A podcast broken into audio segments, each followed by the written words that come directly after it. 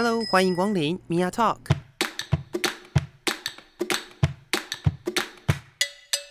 每个人都是有趣的书，有着独一无二的故事。一杯咖啡的时间，与你分享生活点滴。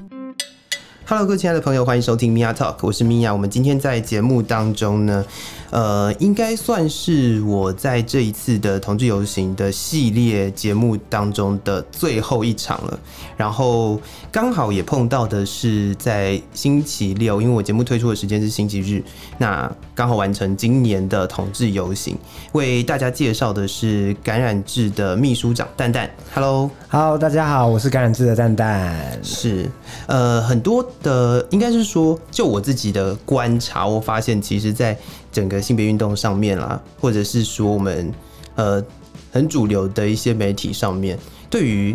感染者的讨论跟关注，其实是蛮少的耶。那我想这也是呃让感染者的生命故事可以被大家听到或者是看到，也是感染者的主要工作之一吧。对，其实我们最一开始是因为会有感染者这个团体，最一开始其实是因为我鄙人在下，我就是一个感染者，然后。有一次，我有一个相依伴侣关系，嗯哼嗯哼，意思就是我的伴侣没有感染艾滋，但是我是一个感染者。哦然后在那段伴侣关系失败之后，就是他发现我是感染者之后，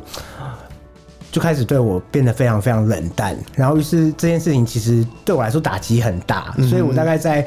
过后的两三年，我遇到后续接续的伴侣要走入伴侣关系的人的时候，我都会非常害，变成一种很害怕的状态，所以我就会很担心，我就会在要交往的那一刻前，然后或者是已经交往了，但是我们就是永远都不会走到更深入的感情里面。哦，所以那时候就造成我很大的困扰，你知道，我双鱼座就是我一定要有爱，反正没有办法解释的事情就是推给星座。好然后好，我就我就需要爱嘛，然后我就想说不行，这件事太让我困扰了，于是乎我就跟我另外两个朋友开始在。网络，我就说，哎、我们一起来写关于艾滋的事情好了，因为我觉得这件事情好像对我影响非常大。嗯，那我们就开始在网络上写，写着写着就被看到了。哦，然后才慢慢的变成现在这样，就是我们定期会收感染者故事，或者是邀请感染者来录一些短片，然后跟医师对话，然后谈一谈自己治疗或者是生活上面的事情。嗯，所以主要还是从感染者本身出发。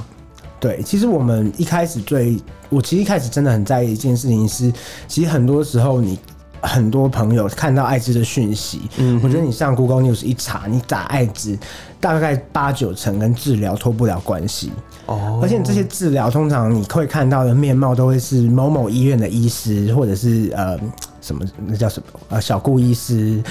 杜汉祥医师，就是看到那些帅医师天天在路上走，然后我我我其实一开始我就会觉得说不对啊，我们病人其实才是治疗很要很主要的一环，嗯哼所以其实应该病人的声音或者是病人的视角才应该被社会更多的理解，甚或是被公共卫生体系看到病人到底在想什么，病人到底需要些什么。是是是。那呃，我刚刚也有提到说我们今年的游行嘛，那你们今年的游行应该算协办，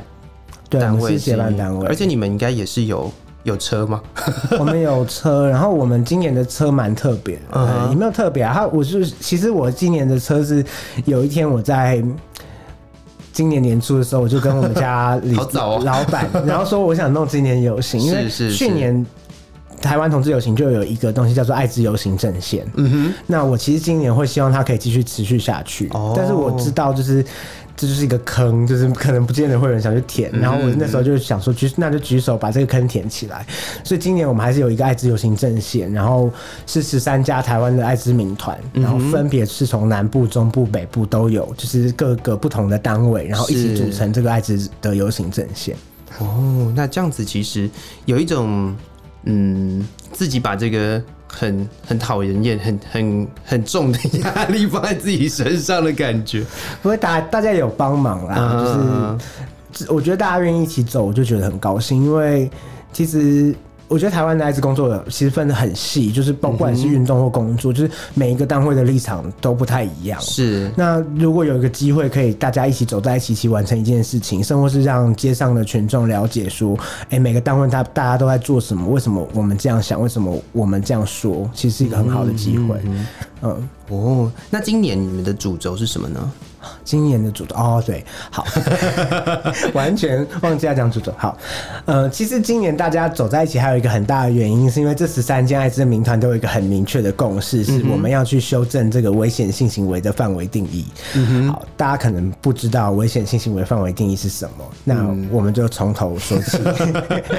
要公购了，大家势必势必要跟大家讲一下，戳一下自己的脚。然后，基本上台湾每个疾病都是需要被管理的。是，其实可能听。听众朋友不不会很理解这个概念，但是就像是癌症，他们有呃政府会下一些资源在癌症的防治上面，那艾滋也一样。是那管理的话，我们就会一定有一个法条要出现，嗯，就规范大家要怎么做跟怎么走。那艾滋艾滋的管理法条就是艾滋条例。嗯哼，那艾滋条例里面会不会对感染者的性行为做限制？哦，一定会，是因为像是艾滋条例的第二十一条里面就明定说，嗯。艾滋感染者与他人发生性行为，嗯如果他知道自己的感染状态的时候，他与他人发生性行为，然后却没有告知他人他的身份的话，那他就会被处五年以上十二年以下的有期徒刑。算很重哎，其实其实蛮重的。是啊是啊，他的罪责大概跟重伤害罪差不多重，所以他其实是一个蛮严苛的法条哦。然后这个法条里面有一件很重要的事情是，如果你有啊，我刚。如果你刚，如果你有戴保险套，就是你有安全性行为的话，你就不用被罚。但是因为这个安全性行为的定义，这条艾滋条例，这部艾滋条例安全性行为定义的部分，已经是很久很久都没有更新了。哦，对，所以其实现在 HIV 跟艾滋。呃，艾滋这件事情的预防方式已经变得很多元，它不再是仰赖那一层薄薄的或者是厚厚的橡胶套。嗯，你可以吃药预防，包括感染者的吃每天的服药，到他病毒量就是他要把病毒抑制掉，然后病毒量测不到的状况下，感染者就可以不会传染给别人。另外一件事情是 PREP，就是事前的预防性投药跟事后的预防性投药，其实这些东西都不在现在的危险性行为范围定义里面。嗯哼，所以其实某些程度上，所以这个法条太老旧了，太老旧了，而且它很可能会有一个怎么讲？现在其实就会有一个问题是，它也有可能会是这条法其实有一个很有趣的地方，是它有未遂犯。嗯哼，所以即便这个传染行为没呃，这个传染的事实没有发生，嗯，感染者只要跟别人进行无套的性行为，他不具传染力的状况下跟别人进行无套性行为，他都还是会被关。还是会被用未遂犯的角度抓进去关，可能刑期比较少吧，两年到三年之间。是是是，所以其实应该要被修正。对，我今天怎么突然间有一种 腔调感觉？你今天真的是太累了啦。对，你觉得忙了一整天之后还要来跟我录音？是，那你刚刚特别提到的那个，就是没有没有办法被测到，它其实就不具有感染的那个效益，也是很有名。就是我们现在常常会在呃，就是感染的权益上面看到，就是说 U 等于 U 嘛。是，那这个部分应该是对于呃现在现阶段也不是现阶段，它好像也推了一段时间了。就是对于现在你们在做这些呃，可能是出去演讲啦，或者是呃还有什么可能性，就是在做宣传的时候很重要的一个部分吧。我觉得它很重要，就是其实。U 等于 U 这件事情，它经过它其实就是一个新的医学实证，它包括联合国的卫生组织或者是 UNA，就是艾滋规划署等等的，他们都其实已经认证了这件事情。对，然后呃，我觉得 U 等于 U 其实有两个很重要的重要性。第一件事情是包括对社会大众而言，就是感染者也许不那么危险，是对。然后，但是另外一个面向，你回回过头来看到艾滋感染者本身的时候，U 等于 U 这件事情对于大家其实的。对于自我感觉这件事情，其实会比较提升。哦，因为真的蛮多感染者，他真的要走进伴侣关系的时候，会跟我一样，就是我会有一种自卑感，导致我不敢走进去，或者是我走进去这段伴侣新的伴侣关系里面，对方无论有什么样子的要求，我都答应，因为我觉得我不不如于你，就是我比人家低一阶的感觉，对。哦，是，但是测不到，就是优点说这件事情出现之后，很多的感染者会认为说，其实我都已经回到一个正常人的状态，我可以，我我跟你会在一个比较平起平坐跟平等的状况下交往。其实我觉得会有这两个好处啦。是是是，那刚刚特呃，我就觉得这个优点约这一段，其实我就想要引申聊一聊，呃，现在目前社会对于感染者。你你这边知道的，或者是自己的故事，甚至你听你们在呃 NGO 里面听到的故事，有什么歧视或者是偏见比较常见的，可以跟我们分享一下吗？歧视或偏见哦，我觉得，我觉得现在的歧视都长得非常的隐性。隐微，对，就是你 你可能没办法觉察到他是歧视，但实际上还是，但实际上是，就是嗯比如说，比如说，如果我的牙齿很糟嘛，嗯嗯那总是会有牙痛的时候要去看医生。哦，对，那有一次我就走到。哎，某地方的某一间牙科诊所，跟跟我老公，就是我现在结婚了，就嗯跟我老公一起走到那间诊所。然后，因为那间诊所我以前有看过，嗯然后我想说他应该 OK 吧，所以我就进去，然后就给他健保卡。嗯哼，然后给他健保卡之后，我也没有跟他多讲，我想说我上一次就已经填过，呃，已是经是是，就是应该算是有在那里看过诊有，在那边看过诊。是然后我就走进去诊疗台，医生就把我请进那个诊疗台上，我就躺下。然后那一次的经验，其实为为什么会去看牙，我可以放到这么烂的原因，就是因为我就是会一直嗑止痛药，然后不去看牙，因为我很害怕。哎呦，然后我躺在诊疗台上，然后那次是吃到止痛药完全都没有办法止住了。嗯然后我就躺在诊疗台上，医生就把我嘴巴打开，打开完他看了一下，他就说：“你这个状况我可能没办法处理，你可能要回到昆明医院去处理。”，嗯哼，然后他说：“我今天还是有帮你治疗，我帮你开，我开一包止痛药给你。嗯，”然后我看完之后，我现在就坐在外面想说，怎么不到一分钟就已经看出来了牙齿？想说这神医吗？这么会拔牙？然后，然后我就是这样看，然后他就看我拿拎了一包止痛药回来的时候，我们一走出去那个诊牙医诊所，我先生眼眼泪就流下来。他说：“所以是有艾滋是真的不会让你看医生吗？”我就说：“对啊，你不知道吗？”但是他有没有拒诊？他没有拒诊，他还是把你收下来了。是，就是我觉得这个歧视就已经变形了，就是他知道有的时候我们的法律规定我们就是不能拒绝这样子的人，但是我就是把你收下来，那我开药给你，但是我的处置我的处置就是打折扣就是非常的折扣，这也不是打折扣而已已经，是完全到快归零。是就等于基本上等于没有处置啊。对啊，我去药局就好，我干嘛来找你？是啊，是啊，是啊，就所以这是这样子的一个呃，我觉得牙医啊，很常很常在感染者议题当中被提到的是牙医的问题。因为现在真的是最严重就是牙医，嗯 就是统计统计里面，其实牙医的拒诊情形现在是最多的。哦对，而且你可能想象不到，就是某些最先进的城市反而是拒诊比例最高的城市。哦，对，我们就不要明讲。是是是是是，哎、可是这样我比较好奇的地方是，所以健保卡插下去之后，就会就会跳出你是感染者这种奇怪的讯息吗？现当然是不会跳出你是感染者，只是现在有一种东西叫做云端药力，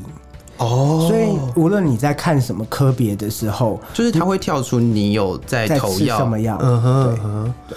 哦，所以他会从那个药上面就知道，那个药力上面就知道你是感染者。对，所以只要你用健保卡去拿药，可能你拿 Prep 或是你拿 PEP，、就是事前或事后的预防性投药，只要那是抗病毒药物，你的医生看到了，他可能就会以为你是感染者而拒诊。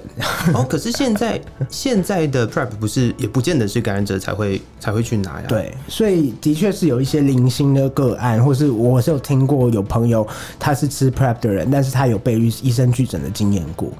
哦，做到这种程度，就是因为他没有办法辨，你知道，因为嗯假设他知道这是抗病毒药物，他可能不见得知道现在有预防性投药，是。所以他有时候很难去判断，即便是他看到那个是舒巴泰好，就是舒巴达是 PrEP 的药，他可能只会知道这是艾滋抗病毒药，但他不知道这可以拿来吃 PREP，哦，他就以为你也有这样。嗯所以其实这个影响也是蛮大的啦，就是的的确确就是蛮多人因为这个药力而不太敢去看医生，或者是减少自己想看医生的这个这件事情。嗯哼嗯哼哼，那所以我刚刚突如其来的又想到了一个，我觉得嗯蛮算蛮奇怪的问题吧，就是那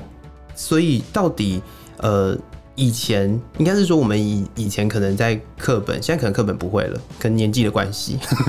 就课本上面也会有一种呃想象，或者是它会形塑一种概念，好像是呃感染了艾滋就会怎么样怎么样，或者是它就是一种呃把自己当药罐子，就是你要吃很多药的那个状况。现在还是如此吗？不是啊，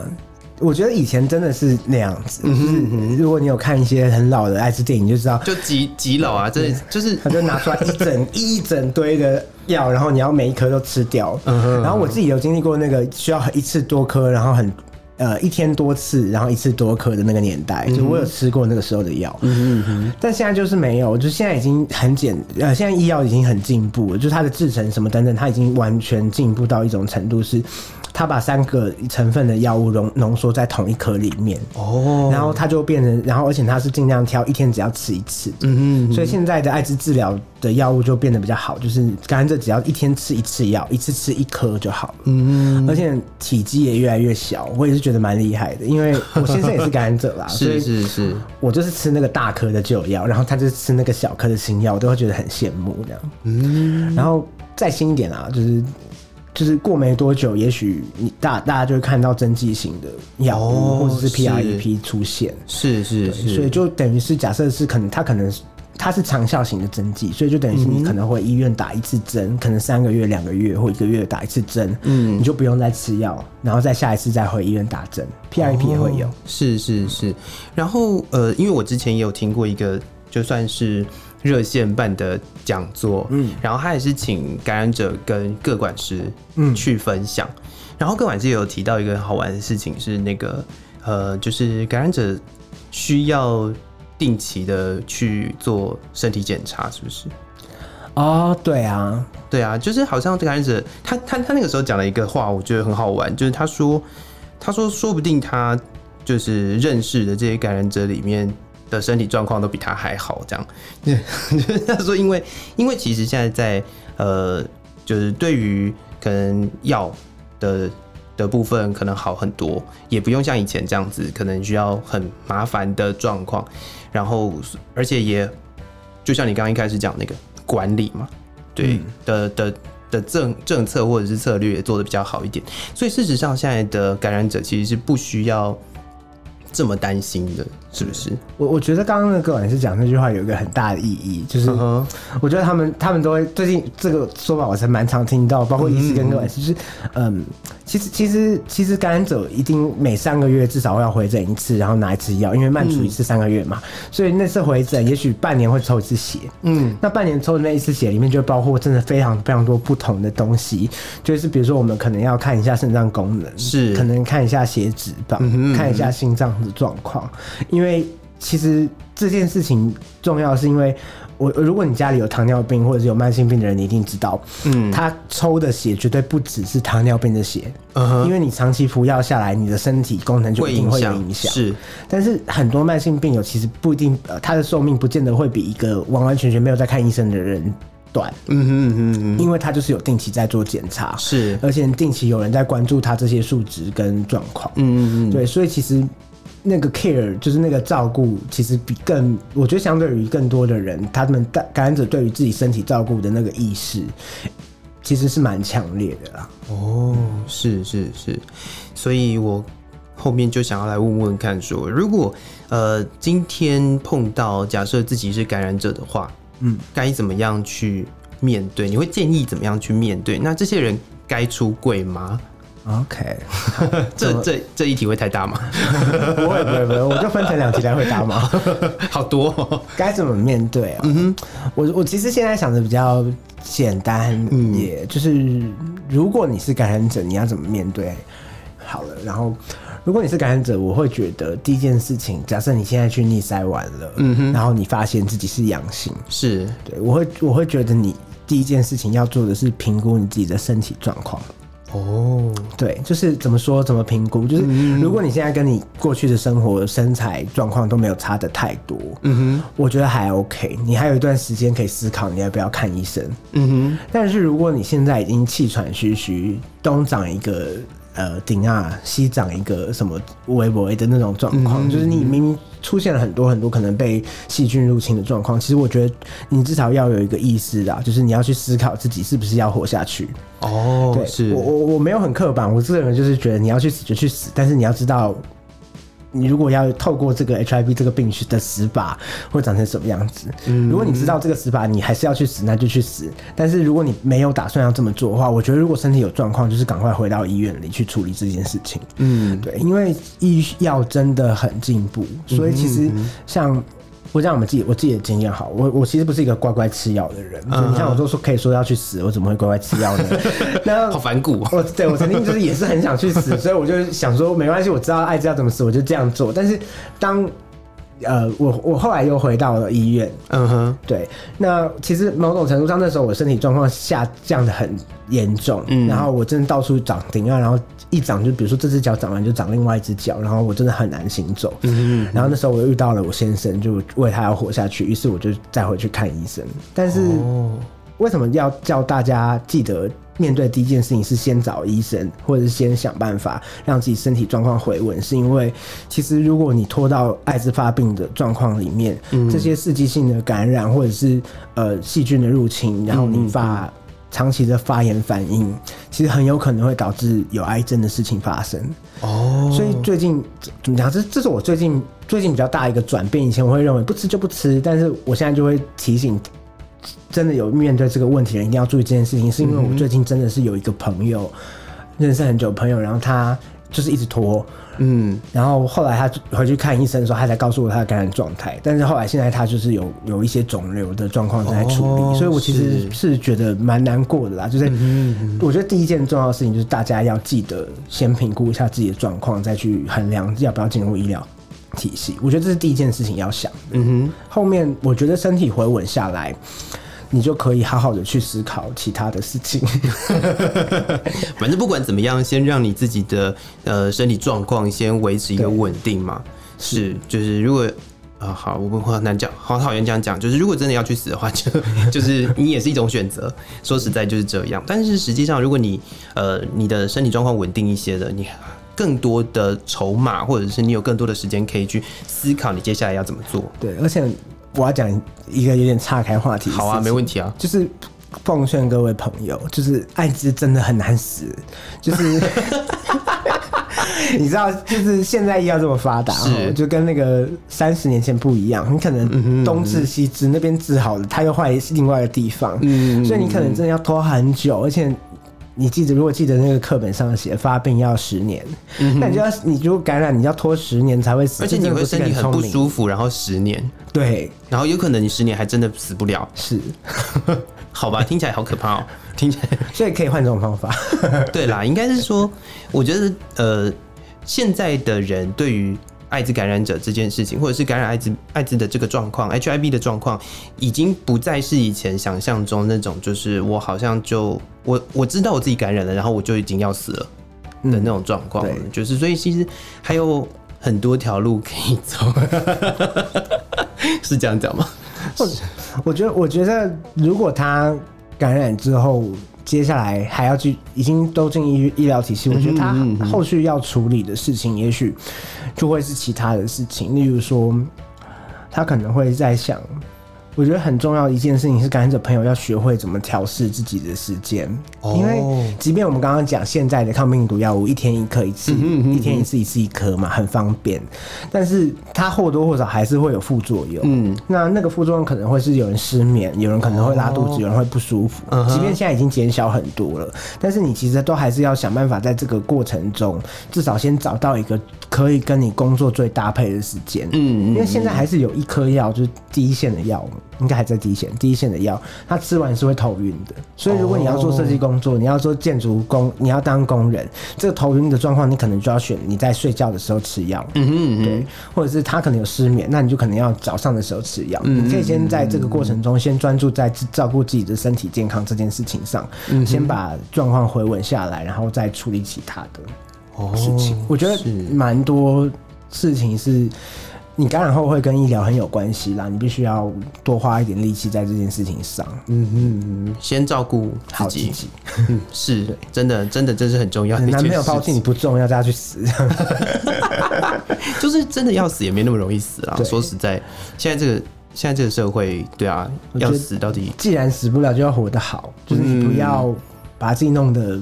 要上不上，要下不下，就是你会很辛苦这样。是是是是是。好，聊到这个地方呢，我来问一个很奇怪的问题好了，嗯也不是奇怪啦，就是我自己想要知道的。所以那这样子的话，要怎么打炮？怎么打炮就打炮啊，就是就是把那个弄硬，然后放进去，或者是把那对方弄硬，然后放进来。哎、我这样会不会没有讲到？呃，对，可以，这都讲到了啊、也有可能是手指。好，就是 你刚刚是不是觉得你自己跨过了 对我想女说，我是？对，好像有点不太尊重，只是男同男性性性别男同性恋的霸权。是，这是这是为人诟病啊。没，我觉得现在做爱其实很，我觉得其实现在选择蛮多的啦。就是如果你要，我觉得这其实有一个重点是，不管现在的医疗进步或不进步，都有一个重点是是。我们至少会踩在一个底线啊，是这个性交无论有套无套，它都要是合意的。嗯嗯嗯，对，所以知情同意的合意的。那如果你合意这个无套的性交，就是你同意这次的无套性交，我觉得其实双方都有必要去承担这个责任。哦，是，对，这是做爱的第一件事情。是是是我觉得大家要有一个这不健康的管是不是心态。是不是感染者的角色，我觉得这是很重要的事。对啊，就是很多人会认为都是别人害我的，但其实没有，就是我们一起做了这件事情，然后你同意了，你告诉我，或是你要求要这个无套的时候，我没有拒绝，我答应了你。嗯，其实某种程度上，你一定要承担一部分的责任，而不能把这个疾病传播的责任完完全全推到另外一个人身上。哦，这件事情真的蛮重要的。然后你要讲在医疗上，感染者现在其实透过刚刚我们讲的 U 等于 U，、它其实测不到等于不会传染。它其实我认真讲好了，就是它里面真实的意思是感染者稳定服要达六个月以上，嗯，然后并且测不到病毒量。那那个测不到病毒量有一个数值。那大家可以去查哈，就是我就不不在这边讲，就是很详细的事情，就是因为各个不同的地方有不同的说法，就是不同的规范。是，那那测不到这个数值之后，嗯，它就不会透过性行为传染。嗯，所以即便是无套的性行为，它也不会传染艾滋。嗯对，而且其实台湾九成以上的艾滋感染者稳定服药的话，都已经到达测不到的状态了。哦，所以其实没有大家想象的那么危险啦。那如果你真的要做，然后你又很担心你的伴又是一个感染者，嗯哼，或者是你不知道他有没有感染，你其实可以吃 PREP，嗯，你可以，如果你的伴是感染者的话，应该政府诶、今年好像没有了，明看明年会不会有，就是会有那个事前预防性投药的补助。是就是比较务实的解法是这样，就是你你可以吃药，它也不等于，那就是双重防护，你就不用担心。是是是，所以其实也没有像大家想象中那么可怕啦。说实在，就是我不知道哎、我觉得他还是在污名的里面啊。我觉得，我觉得这个可怕的感觉，即便即便没有 prep，即便没有 U 等于 U，我觉得它也不是一件可怕的事情。嗯，就是就是我觉得大家，我觉得回到最一开始讲的那件事情是，你去做一件事情都要有承担风险的这能力，就像是我我觉得就是大家你你走上街头，嗯你走到路上，你就不可能完完全全的零风险被车撞到。哦，对啊，这跟做爱一样，就是你一定有可能。就是夜路走多遇到鬼嘛，这样讲好像不太好，这样说感爱就是鬼。好，反正就是你你你就是会遇到有状况的时候，你既然要做，你就要承担风险的能力，就是你就要有那个 guts。你如果没有那个 guts，你就不要弄，就是你就你就躲在家里，就是我这样讲，对不起，就是我们我们常常在讲，就是因为我自己念念研究所的时候，我们有时候在讨论说，呃，最那叫什么最积极的安全的性行为就是不要做性行为嘛。就是这是最积极的，就是你你为了防止性行为可能会发生的任何事情，那最积极的方式就是不要。但如果你要去做任何的事情，不一定是性行为，你有可能呃，你可能要走在路上，都有可能会碰到坑嘛。对啊，所以这还是很重要的，我觉得是合一的问题啦。对啊，我觉得大家讲好，然后你要清楚知每个人，我觉得长大家都大人了，就是你要清楚知道这个五套的背后代表着什么。是而不是出了问题之后再指着对方的鼻子骂说你怎么都不跟我说，为什么这样子？但是当下你也 OK，你也说要了，嗯，这件事情就很重要。是，所以在今天的这个大概三十分钟我们的聊天的过程当中，我想听的人，或许听我节目的人，对于感染者并没有什么太多的了解，但是我想刚刚蛋蛋解释的也蛮清楚的啦。对，那也希望如果有机会的话，再邀请你来聊其他我觉得更更有趣的话题好了。OK，因为我觉得今天今天感觉就是入门，就是希望这样有入门吗？不算吗？这样算入门吧，至少让大家知道就是什么是 U 等于 U。哦，好，好，那这样是 不是？是不是？这这很入门吧？这应该算是，这是这整个活动的，或者是整个倡议的过程当中，算是一个应该要让所有大众了解的事情。这是一个非常入门的知识。那如果有机会，可以再邀请你来聊更多呃不一样的议题。议题吗？不一定，可能有时候就聊一些比较有趣的话题好了。是，那也希望大家如果在听完这期节目当中有想要问的，或者是呃想要想要跟我互动，甚至是想要了解的部分，也可以上网搜寻我的粉丝专业，用声音说故事。那也可以去感染志协会的粉砖上面看，上面应该都有非常多的不一样的资讯。对，那如果甚至呃有机会的话，呃，大家也可以去听听看，他们可能有办一些讲座啊，或者是各种活动，去 follow 一下。我觉得这是很重要的一件事情。谢谢，是，那也再次谢谢蛋蛋来到我节目当中，谢谢你，谢谢。嗯那也谢谢各位听众朋友的收听，米娅 Talk，我是米娅，我们下次见喽，拜拜。